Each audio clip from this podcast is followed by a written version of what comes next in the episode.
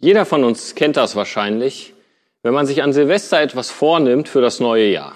Man steckt sich ein Ziel oder zwei oder drei. So, dieses Jahr werde ich mehr Sport machen. Dieses Jahr werde ich mehr Fahrrad fahren. Dieses Jahr mache ich mal mein Studium zu Ende und so weiter. Jeder hat da seine eigenen Beispiele.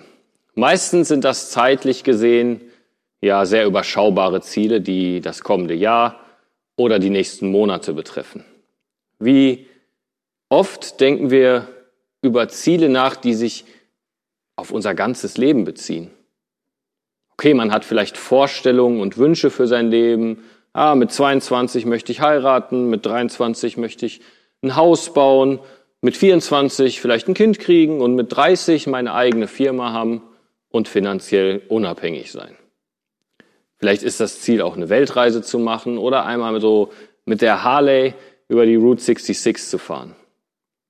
Wünsche und Ziele zu haben in seinem Leben, das ist ja nicht, nicht falsch oder nicht verboten. Aber setzen wir uns auch Ziele für unser geistliches Leben? Deswegen das Thema, die richtige Zielerfassung. In Philippa 3, Vers 12 lesen wir von einem ja, großen Vorbild für uns. Und ich lese den Vers vor, Philippa 3, Vers 12. Nicht, dass ich es schon erlangt hätte oder schon vollendet wäre. Ich jage aber danach, dass ich das auch ergreife, wofür ich von Christus Jesus ergriffen worden bin. Ja, wir lesen hier in Vers 12, was die Voraussetzung ist, um unser geistliches Zielerfassungssystem richtig auszurichten. Und zwar dürfen wir mit unserem geistlichen Zustand nie zufrieden sein. Paulus hatte erkannt, dass er ein neuer Mensch geworden ist und dass er Vergebung seiner Sünden erfahren kann. Er könnte niemals alle Erwartungen Gottes erfüllen. Aber er kann versuchen und danach streben, ihm ähnlicher zu werden. Paulus sagt, er hat es weder erlangt noch vollendet. Wir wissen, vollenden heißt alles erreicht. Ziel erfüllt. Wir werden hier auf der Erde diesen Status vollendet niemals erreichen. Vollkommen werden wir erst da oben im Himmel sein. Trotzdem können wir uns nicht darauf ausruhen, so, ach ja, wir können das ja eh nicht schaffen. Warum soll ich mich dann überhaupt anstrengen? Unser Ziel sollte es doch sein, ihm ähnlicher zu werden und unsere Schätze nicht hier auf der Erde zu sammeln, sondern im Himmel. Unser jetziges Leben ist eine Vorbereitung auf die Ewigkeit. Wenn wir nach himmlischen Zielen suchen und wenn wir nach Gottes Willen für unser Leben fragen, dann wird unsere Richtung und unsere Entscheidung ganz stark davon beeinflusst. Sich geistliche Ziele zu setzen, ist eine, eine persönliche Entscheidung und muss wirklich aktiv passieren. Sich Ziele zu setzen, hilft auch dabei, sich wirklich darauf zu fokussieren. Kennt ihr das, wenn ihr euch an manchen Tagen fragt, boah, was habe ich eigentlich den ganzen Tag gemacht?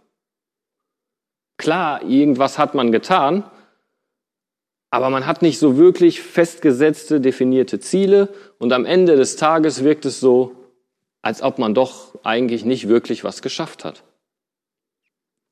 Auf meinem Handy, ich habe da so eine tolle To-Do-App. Da schreibe ich alle möglichen Aufgaben rein, alle Erinnerungen, alles, woran ich denken muss und was wichtig ist. Manchmal sind das ganz viele kleine Dinge, aber wenn ich sie nicht aufschreiben würde, hätte ich sie mittags schon vergessen. Das Schönste ist dann aber abends, da nochmal reinzugucken und man kann dann in der App diese Aufgaben so abhaken und dann kommt da so ein Häkchen und dann gibt es immer so einen tollen Sound, dann macht es immer Pling, Aufgabe erledigt. Und das ist schon cool, wenn man ein paar Sachen, fünf, sechs, sieben, acht Sachen abhaken kann. Auch wenn es nur kleine Dinge sind, aber man hat ein zufriedenes Gefühl. Wenn wir uns selber Ziele setzen, hilft uns das dabei, uns darauf zu konzentrieren. Und Dinge, die uns davon abhalten oder ablenken wollen, die auch wegzulassen. Und genau so sollte es auch in meinem und in deinem geistlichen Leben aussehen. Und das wünsche ich uns, dass wir das schaffen, unsere Nachfolge das größte Ziel in unserem Leben sein zu lassen. Wenn wir uns jetzt also die Ziele gesetzt haben, wäre es natürlich gut, wenn wir auch wissen, wie wir diese Ziele erreichen können. Wenn man ein Urlaubsziel hat, ist es ja auch hilfreich, wenn man sich vorher überlegt, ob man mit dem Auto, mit der Bahn oder mit dem Flugzeug nach Mallorca kommt. Um geistlich näher an sein Ziel zu kommen, gibt es ja auch verschiedene Möglichkeiten. Ihr kennt den Spruch, viele Wege führen nach Rom. Aber es gibt ein paar grundsätzliche Richtlinien. Im Philipperbrief, wenn wir weiterlesen, oder nicht weiterlesen, wenn wir in Vers 12 nochmal genau reinschauen, was steht dann da? Ich jage aber danach, sagt Paulus. Wenn man etwas nachjagt, dann macht man das eigentlich nur, wenn man es auch wirklich haben will. Man steckt seine ganze Energie, seine ganze Kraft da rein und es ist so ein richtiges innerliches Verlangen und es gibt dann auch nichts, was einem von dem Ziel ablenken kann. Und dieses Nachjagen, das bekommt so eine richtig bildliche Bedeutung für mich, wenn ich unserem Hund Lotti den Ball wegnehme. Ich nehme den Ball hoch und werfe ihn dann, um zu spielen.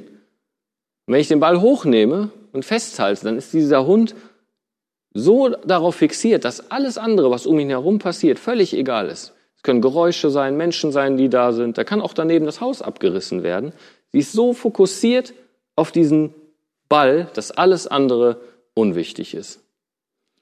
Und wenn Paulus hier von Nachjagen spricht, dann können wir darauf schließen, dass er wirklich motiviert war. Er war motiviert, an seiner Beziehung zu Jesus zu arbeiten und sie immer mehr zu vertiefen und zu verinnerlichen. Und er hat dabei vor Augen gehabt, was Jesus für ihn getan hat und was er auf sich genommen hat. Paulus hat auch nicht behauptet, dass er vollkommen gewesen ist oder dass er schon alles erreicht hätte. Aber wir können hier, wenn wir weiterlesen, in Vers 13, Philippa 3, Vers 13, einen wichtigen Tipp von Paulus bekommen, wie wir auf unserem Weg zum Ziel vorwärts kommen. Philippa 3, Vers 13. Brüder, ich halte mich selbst nicht dafür, dass ich es ergriffen habe. Eines aber tue ich. Ich vergesse, was da hinten ist und strecke mich aus nach dem, was vor mir liegt. Die Vergangenheit zurücklassen und nach dem ausstrecken, was vor uns liegt. Hier steht vergessen. Wir können unsere Vergangenheit ja nicht einfach so aus unserem Kopf löschen. Ich denke, was hier gemeint ist, ist, dass wir uns nicht von Dingen aus der Vergangenheit beherrschen lassen. Sünden und Fehler, die wir begehen oder begangen haben, können wir vor Gott bringen und können seine Vergebung annehmen. Und damit gehört es der Vergangenheit an.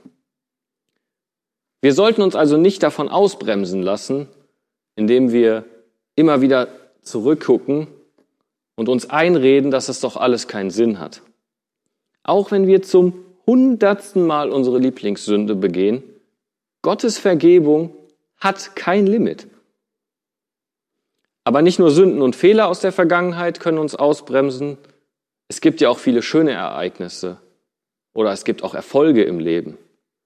Und man kommt dann ganz schnell dahin, nur darauf zu gucken, was habe ich geschafft und was habe ich alles erreicht in meinem Leben.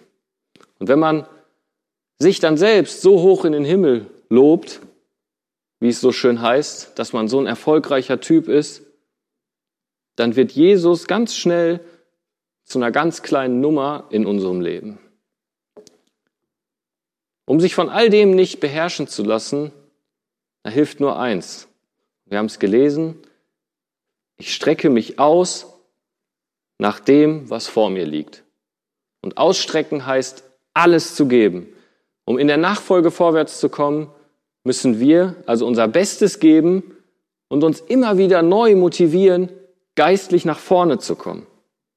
Lasst uns also nicht auf unsere Vergangenheit schauen, sondern jeden Tag aufs Neue alles geben, um Jesus nachzufolgen und um ihm ähnlicher zu werden.